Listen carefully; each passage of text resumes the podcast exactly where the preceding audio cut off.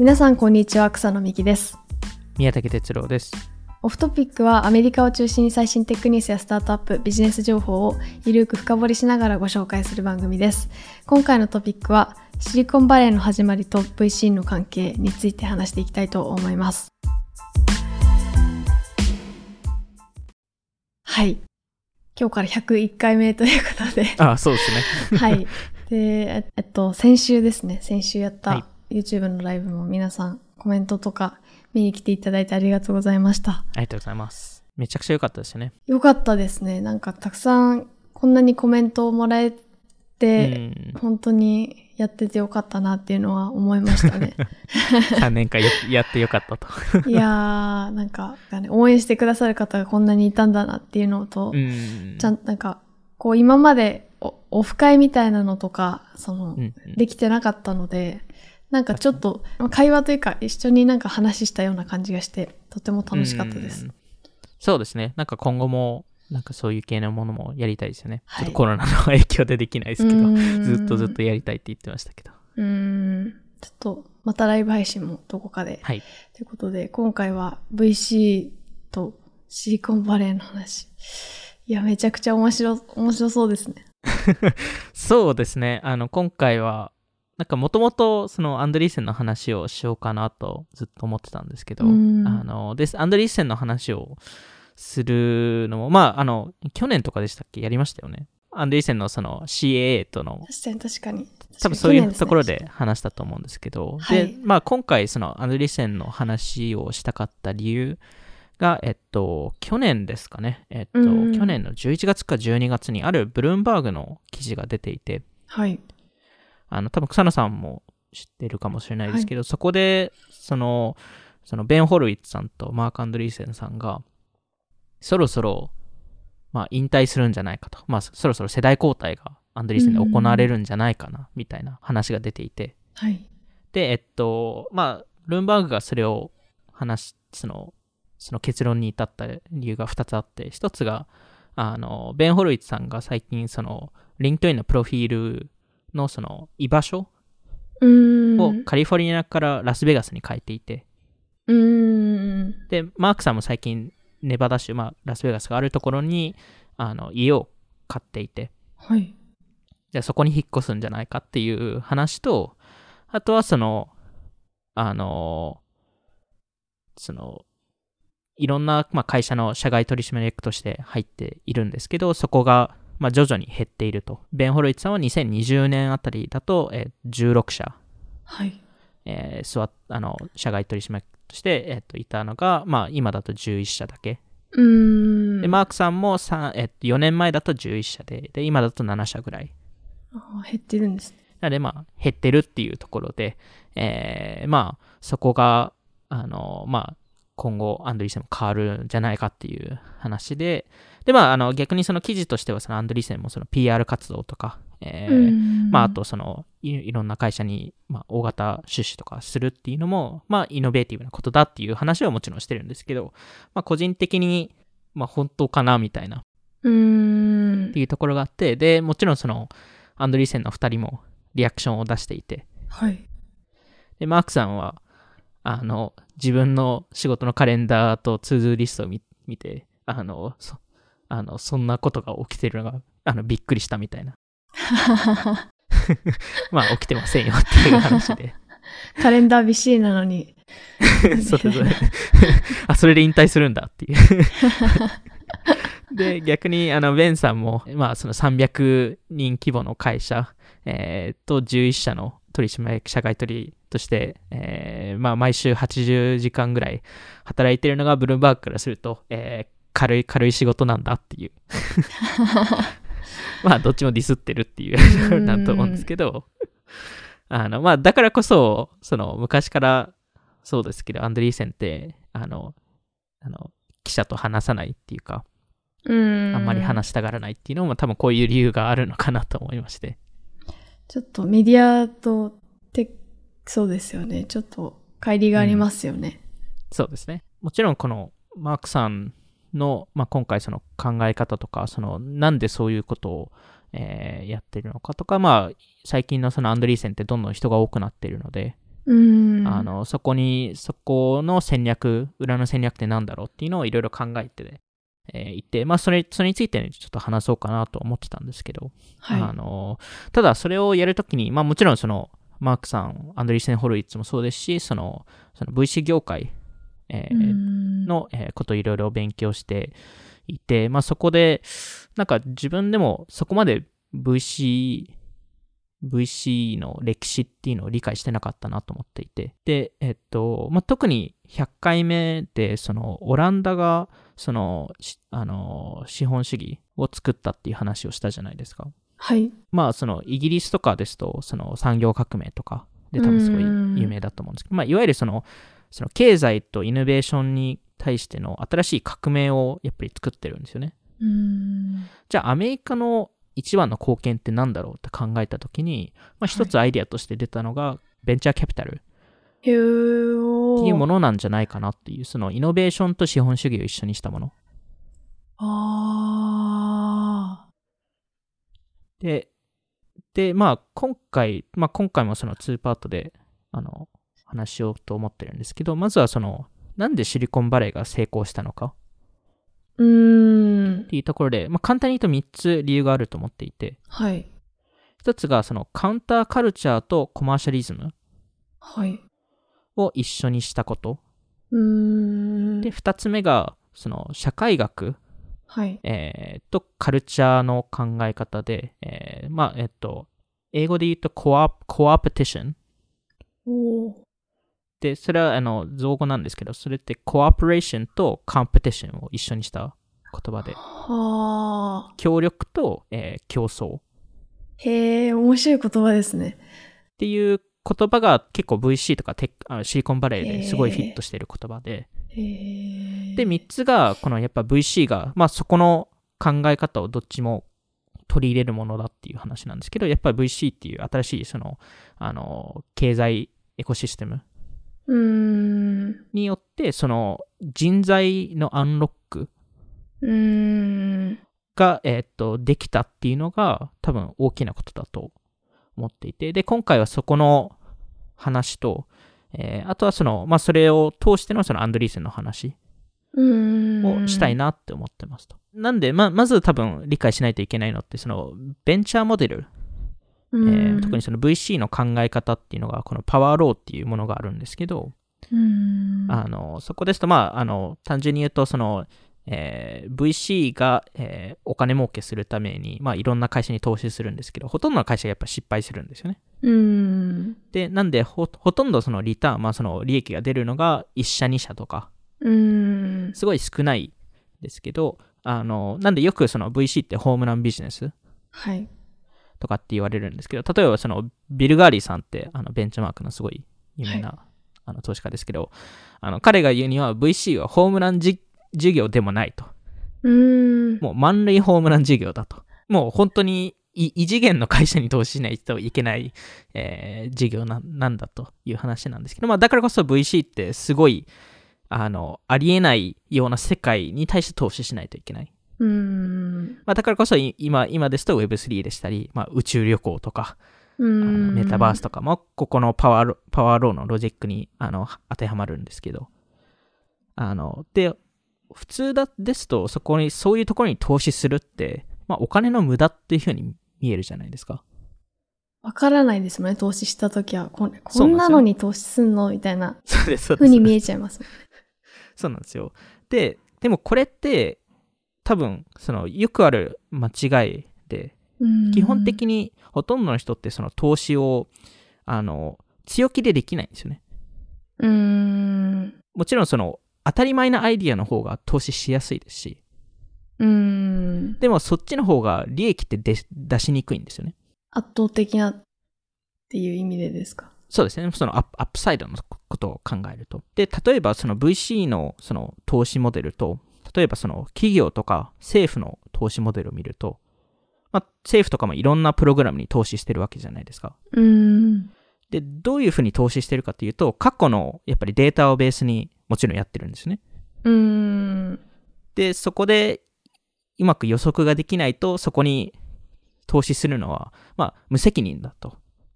うん。っていう話になりがちだと思うんですけど、はい。あの、で、やっぱりその会社もそうですけど、その、ロングテールのイベントはい。を無視するんですよね、基本的に。まあ、なんとなくありえそうな世界に対して投資する。で、VC からすると、人類で革命が起きるには、もうロングテールしか見、を見ないといけないと。それほどその産業が変わるっていうところはロングテール見ないといけないので、だからこそそういうところに投資しないといけないと。いや、でも、簡単なようで、めまあちゃくちゃ難しいですよね。すごい難しいですし、一見見ると無茶な話なんで。無茶な話ですね、確かに。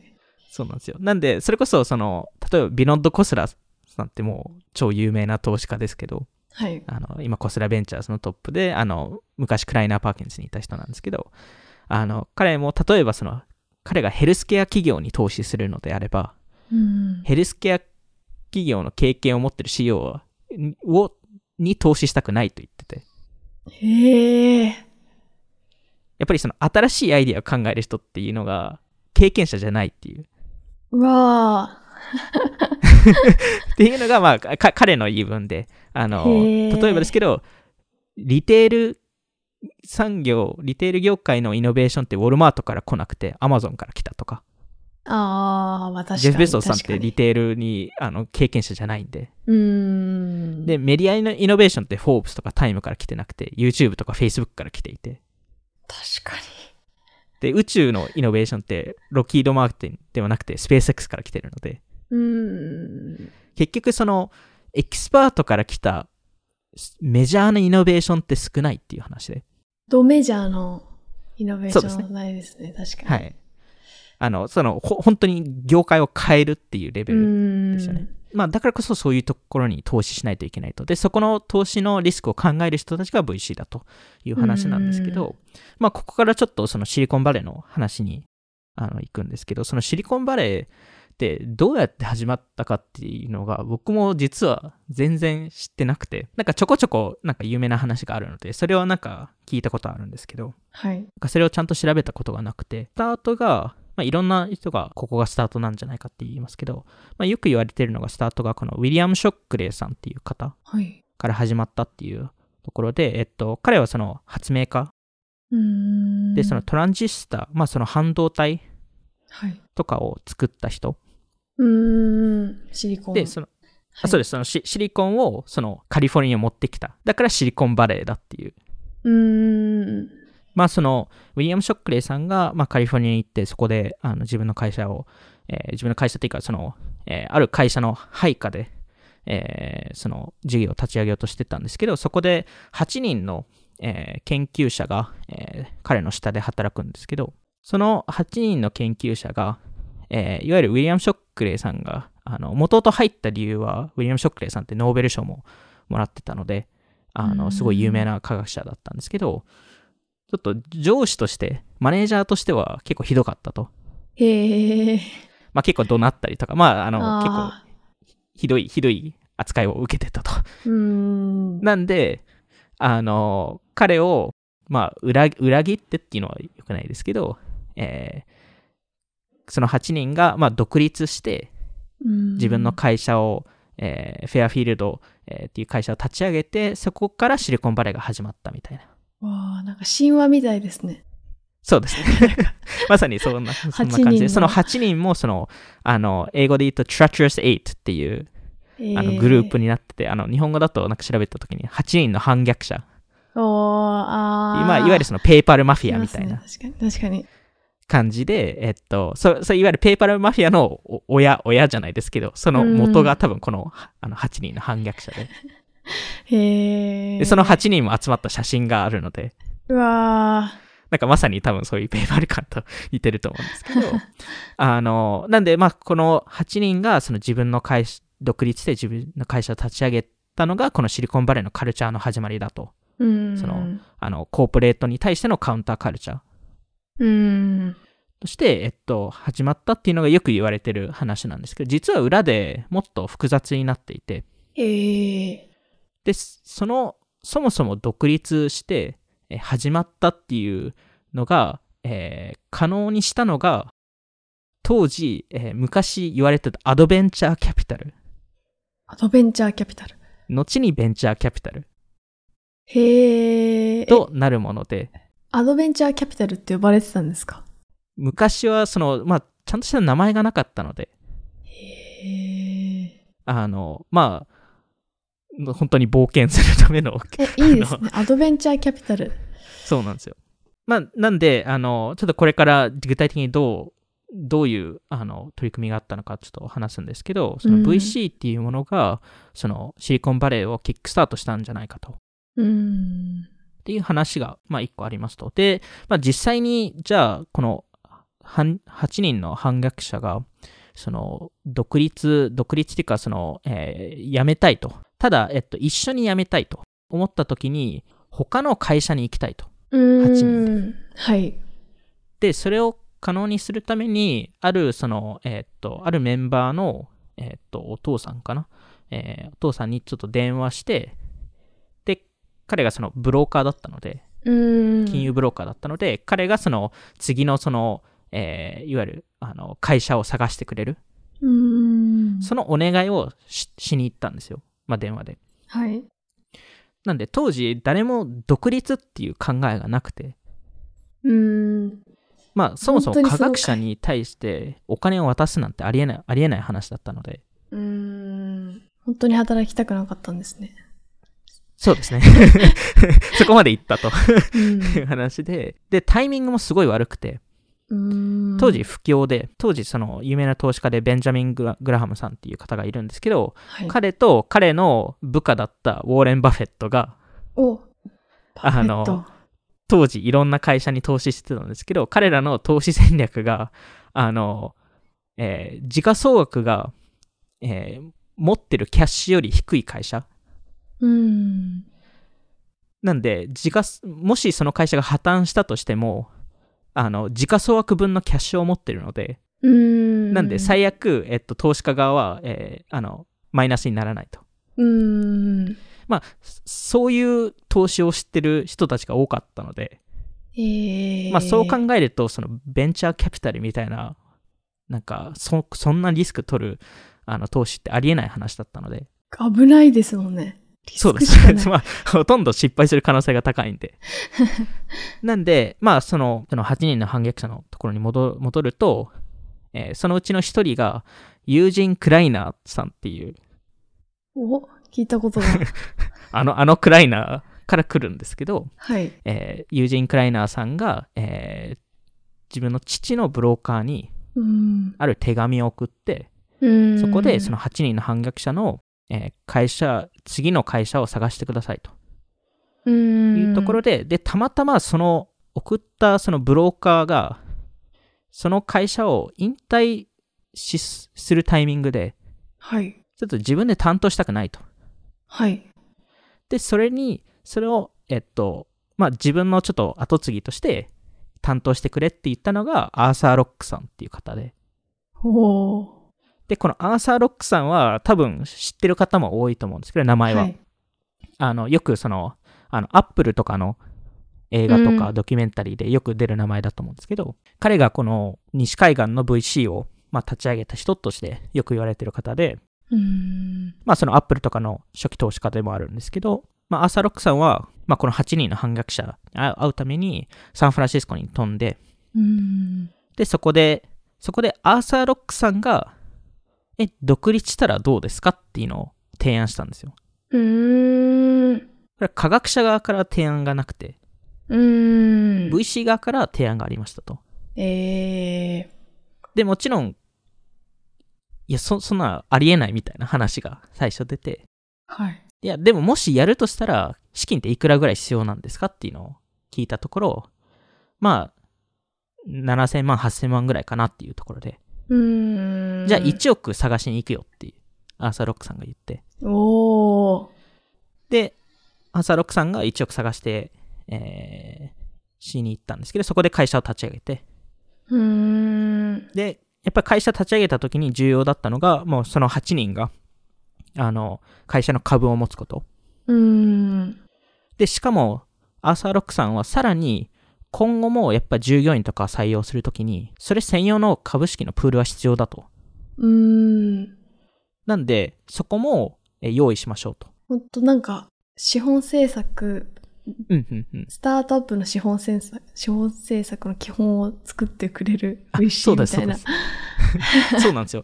まさにそうで、あの、で、そこが多分すごい、今だとそれって当たり前じゃないですか。そういう、そんな世界って。うんでも当時ってありえない世界だったので、そもそも従業員に株渡すってありえない話だったんですよ。へえ。もうそもそも、まあこれ1950年代の話なんですけど、はい。それを無償で従業員のロイヤリティってもらえたので、ー。なんでわざわざストックオプションなんか渡すのっていう発想になってたんですよね。ね。で、そのアプローチを変えたのがやっぱりアーサー・ロックさんで、へえ。で、結、局、あの、各その8人の創業メンバーは1人当たり5万円500ドル。で、えっと、100株、えーもらって、で、まあ、当時の500ドルってまあまあな、あの、1、うん。2週間分の給料なんで、結構家族からお金借りてとか、そういうのもあったらしいんですけどうん、えーで、えっと、アーサー・ロックさんの会社は、えっと、225株購入して、で、えっと、あとはその300株分が、その、えー他のその役員とか、他のマネージャークラスのために、えー取っておいてあって、うん。なんで結果として、あの、各ファウンダーが7.5%ぐらいしか シェアをももらってないんですけど、うん。まあ8人はいるんで、8人の創業メンバーめっちゃ多いですよね。めちゃくちゃ多いですよね。普通ありえないじゃないですか。普通、なんか1です。人から4人ぐらいとか。仲良よかったのかな まあその8人じゃないとちょっとできないっていう話だったので、すごいな。はい。えーっと、で、えっと、で、やっぱりただ、やっぱりアーサー・ロックさんも元と1億出す、その資金をみあの探すっていうのを言ってたんですけど、やはい。っぱり当時すごい難しくて、うん。ようやくできたのが、えーある、その、あの、ある企業から、で、その企業がフェアチャイルドっていう企業なんですけど、うん。そこが1.4 million 入れますと。うん。ただ、えっと、最初ローンとして出して、で、後々エクイティに変えられる。うん。で、プラス、ここがちょっとアーサー・ロックさんがもう、もうまあ、彼も多分、なかなか交渉できない立場だったので、難し難しかったと思うんですけど、フェアチャイルドが入れたオプションがあって、えー株の全株を3 million で購入できるオプションをつけたんですよ。うん。いわゆる会社を3億で買収できるオプションを入れたんですよね。で、それは別に今取らなくても後々取れるっていう話で。はい。で、プラス、そのフェアチャイルドが議決権を全部所有すると。うん。まあ、なんで、まあ、結果、これ、これが一番最初の西海岸のあの VC 案件なんで、まあ、当時はもう仕方ないっていう話だったんですけど、うん。で、まあ、結果として、その8人の会社がうまくいってて、まあ、フェアチャイルドセミコンダクターっていう会社なんですけど、はい。あの、2年目で売り上げが6.5 million、おー。えー2億ぐらいの利益おー。を出してて、まあ当然ながらの話なんですけど、2年目の終わりぐらいで、フェアチャイルド、まあその、あの、1.4億入れた会社ですよね。はい。が、オプションを行使すると言って、うん。会社3億で買収したんですよね。うん。なんで、えっと、もちろん、まあ3億で買収してるわけなので、その8人の反逆者は1人、1人当たり3000万はい。もらったので、まあ最初の500ドルの、うんあの、投資から見ると、まあ、600倍になってるんで、うん。それはそれで良かったんですけど、まあ、明らかにフェアチャイルドが、有利ですもんね。まあ、有利ですよね。あの、結局、利益の1.5倍で買収してるわけなので、まあ、すごい良かったんですけど、あの、うんまあ、でも、ここがすごいやっぱり重要なポイントだで、そのアーサーロックさんが、その VC がこの人材をアンロックする。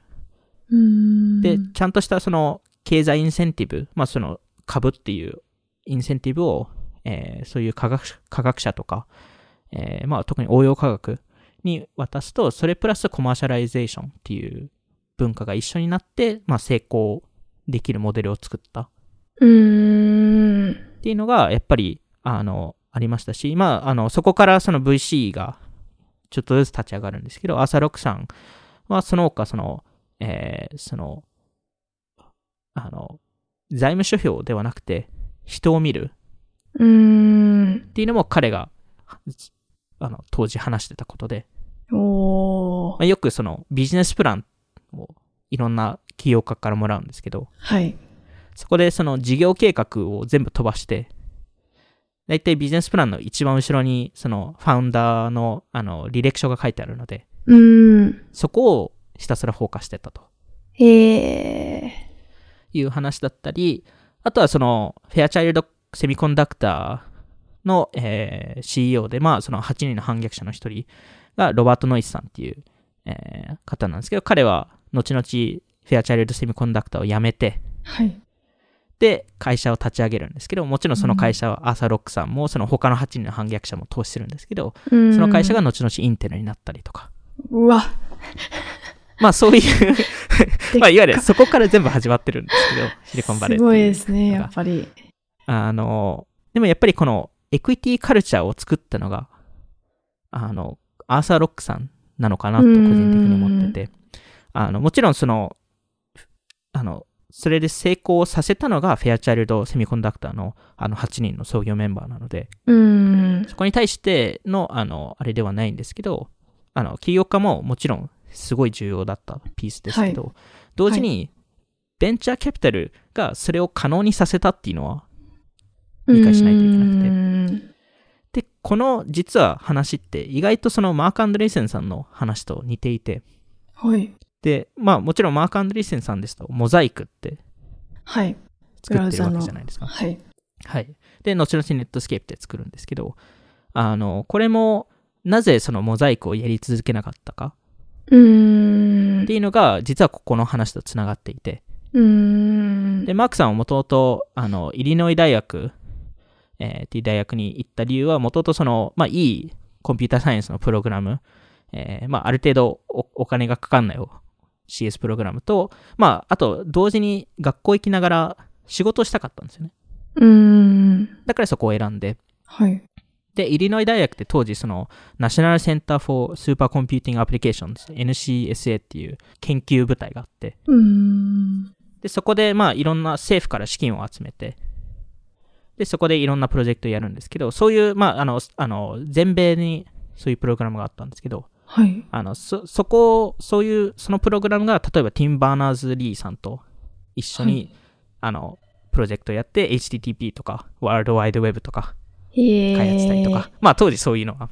うわで、マークさんはもちろんその話を聞いて、あ、じゃあ、僕もなんかそういうことやりたいと。ー。へえ。えー考えていて、で、マークさんの一個そのモザイク時代、モザイクを作る前の面白い発想が、その当時、その、やっぱり、まあ、周りにすごい頭いい人たちがいっぱいいたので。で彼らがみんなインターネットを使い始めた時に気づいたのが、その、そういう人たちほどインターネットを広げたくないと。うーん。広げたくない。はい。簡単に使えるようにしたくないと。ビジネス的な意味で。あの、コミュニティを汚すから。おー。で結局、その頭いい人たちしかインターネットを使えないんじゃないかっていう発想になってて、当時は。あー、なるほど。で、マークさんはそれに対して違うと。うーん。誰でも使え、使える方がいいぞと。うーん。そこで、このモザイクっていうプロジェクトが立ち上がるんですけど。あので、もちろんこの NCSA っていろんな、その、あの政府から資金を受けるんですけど、はい。あの、えっと、90回目でしたっけ？そのインターネットの始まりの話をしたときに、あの、ゴ、ゴアさん？はい。の話したと思うんですけど、彼がそ,、はいその法律を、えっと、通して、その、よりその、あの、プライベートカンパニーが、あの、インターネットを使えるようにしたみたいな。話をしたと思うんですけど、同時に1991年に彼ってその、あの、ある、あの別のその、えー法法案っていうか、その、を通して、そのいわゆるその NCSA とか、対して資金提供する、あの、まあ、そういうのも、あの、提案してたんですよね。ん。なんで、まあ、いわゆる、アルゴアさんが、あの、モザイクの VC だったっていう、へー。まあ、あの、あの政府経由ですけど、は当時、あの、マークさんって、あの、えーまあ、いわゆるほぼパートで働いてたので、はい。時給が 7, 7, 7ドル以下でへえ。でやってたんですよね。豪華な。まあ、すごいペイしましたよね。ペイしましたね。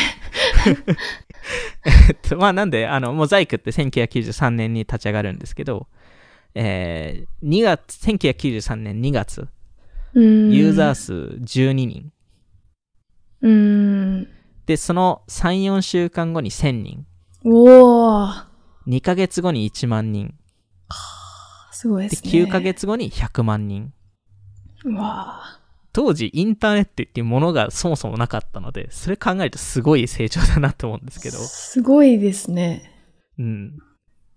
ポテンシャルありますね、めちゃくちゃ。すごいポテンシャルありますよね。うんやっぱり、いろんな人が多分気づいたと思うんですけど、でも、マークさんって結局、モザイクから離れるんですよね。うん。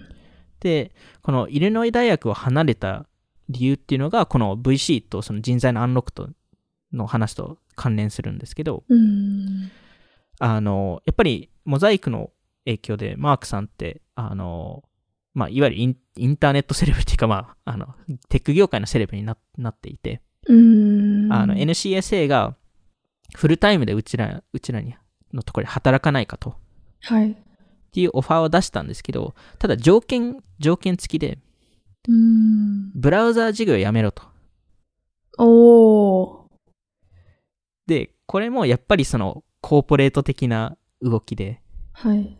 結局 NCSA とすると、この若手の人に、その、えーあれを渡したくなかったんですよね。この、まあ、このアイデアを考えたのがこの若い人だみたいな。やっぱりその NCSA が考えたことだと。っうーん。ていう、まあ、風にしたくて。はい。で、マークさんはそれ見て、じゃあやめますって言って。で、シリコンバレーに行くんですけど、はい。当時マークさんも結構、ちょっとどうするかすごい迷ってて、うーん。もう PC 時代が始まった、あ始まってもうあある程度過ぎてたので、うーん。もう遅いんじゃないかと。うーん。その時に、えーある、えーっと、シリコングラフィックスっていう会社の創業者のジム・クラークさんが、えーはいモザイクを試して、はい。あこれすごいぞとはい。言って、えーある日マークさんに電話するんですけど、はい。ちょっと会えないかと。はい。で、えっと、で、二人がその後朝ごはんで、あの、一緒にミーティングするんですけど、あの、マークさん曰く、20代で唯一朝7時に起きたっていう、そう、そうです、そうな、らしいです。らしいです。わかんないですよ。7本当かわかんないで時、意外と起きれますよ。マークさんが唯一20代の時に7時に起きたのがその日だったっていう話なんですけど、えっと、まあ、そこで、あの、ジム・クラークさんが、マークさんに、ブラウザーをコマーシャライズするべきだと。うーん。で、当時シリコングラフィックスって、任天堂と一緒にてあの仕事してて、うーん。いわゆる任天堂64を作ってたんですよ。64、はい。えー、任天堂 64? 64、はい。64? えっと、で、そのコンソールを作ってて、で、ジム・クラークさんが考えてたのは、はい任天堂64経由でインターネットを世界中に届けようと。うーん。まあ、当時よくその言われてるのはテレビ経由とか、パソコン経由って誰も持ってなかったので、当時って。うーん。なんで、任天堂64経由でできるんじゃないかと。それでインターネットを勝ち取るんだと。はい。でも、結局コンソールが1年ぐらい延期するんですよね。あの、開発がう。ん。で、もし、その、スケジュール通りに動いてたら、ネットスケープで立ち上がってないんですよ、多分。へえ任。天堂64系でやってるんで。ああ。うまくいったかなーって。まあ、多分ですけど、うまくいいかな、いかないと思うんですけど、うーん。経緯でやったら。まあまあ、そういう、そういう話があって、で、結局マークさんは、えっと、ネットスケープを作りたいって、はい。えーまあ当時、モザイクコミュニケーションズコーポレーションっていう名前で立ち上げたんですけど、うん。えー後々ネットスケープに社名変更して、で、そこで、あの、ブラウザを作ってて、で、当時、えーの、あの、社内向けのコードを見ると、その、えブラウザの名前がモジラで、はい。で、モジラって何を意味してるかっていうと、 Mosaic killer で、うーん。まあ、後々モジラっていうブラウザも立ち上がるんですけど、反骨精神を感じますね、本当に。そうですね。まあ、明らかに潰しに行くぞっていう話だと思うんですけど、あの、やっぱりカウンターカルチャー的だなっていうのは思いますよね。ね。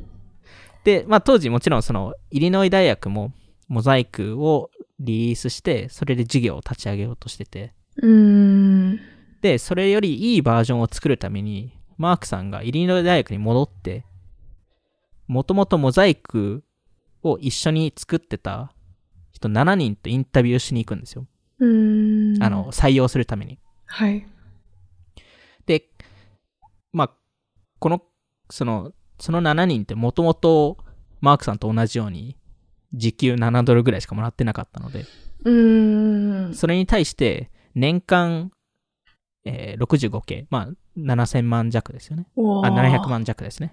おー700万弱の給料プラス10万株渡しますと。おー。で、まあ、もちろんですけど、受け入れましたと全員。うん、そうです。なんで7人引き抜いて、マークさん入れると8人の反逆者が生まれましたと。おー。で、まあもちろん、ジム・クラークさんも、あの、一回シリコングラフィックス成功してるので、はい。あの、彼とこのモザイクの作った人がが一緒に。会社立ち上げてるってなると、いろんな VC が集まり始めていて、やばそうですもんね、絶対やばいじゃないですか。が集まってるぞっていうのが。絶対そうなるじゃないですか。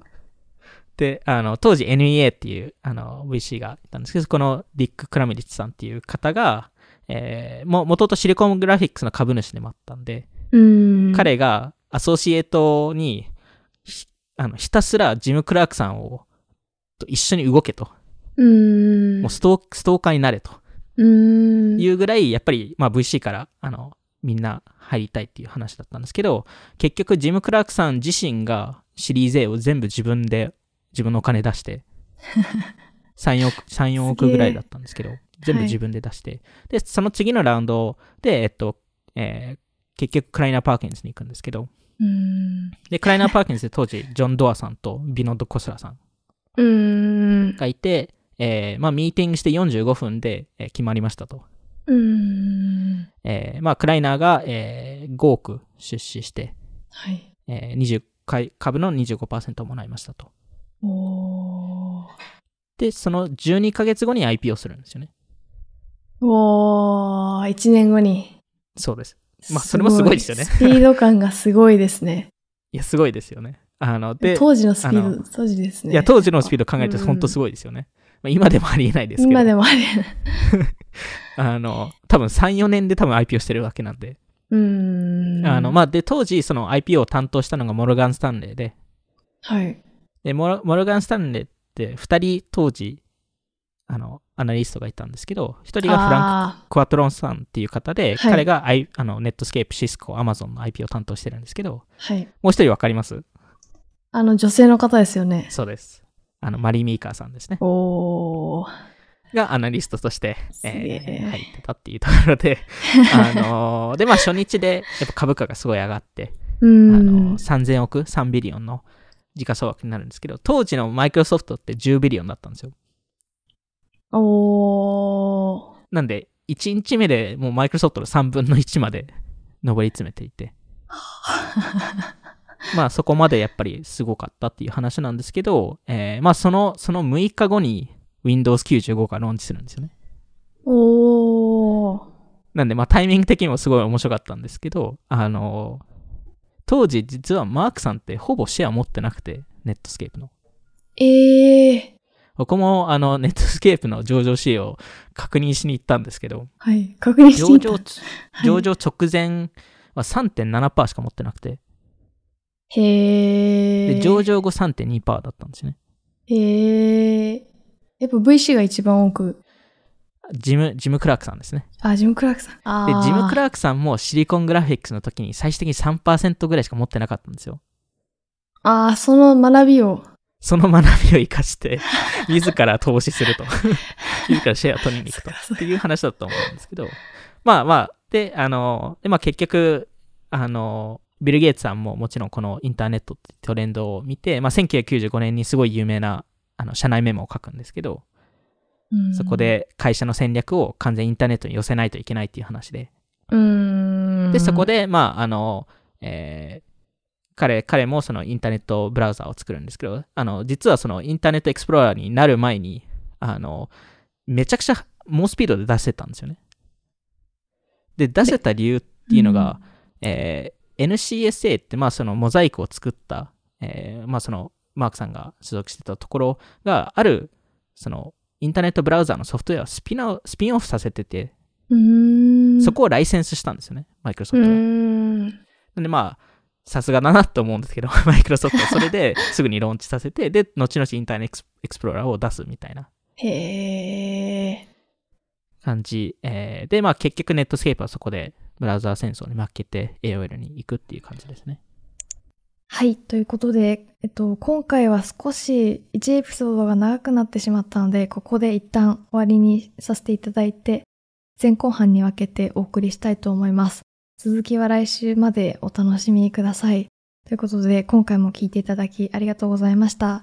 オフトピックでは YouTube やニュースレターでも配信していますので、気になった方はオフトピック JP のフォローお願いします。今回の収録は YouTube でも聞くことができます。また、Spotify で10分でわかる最新テックニュース解説、バイツも更新していますので、ぜひそちらもチェックしてみてください。それではまた次回お会いしましょう。さようなら。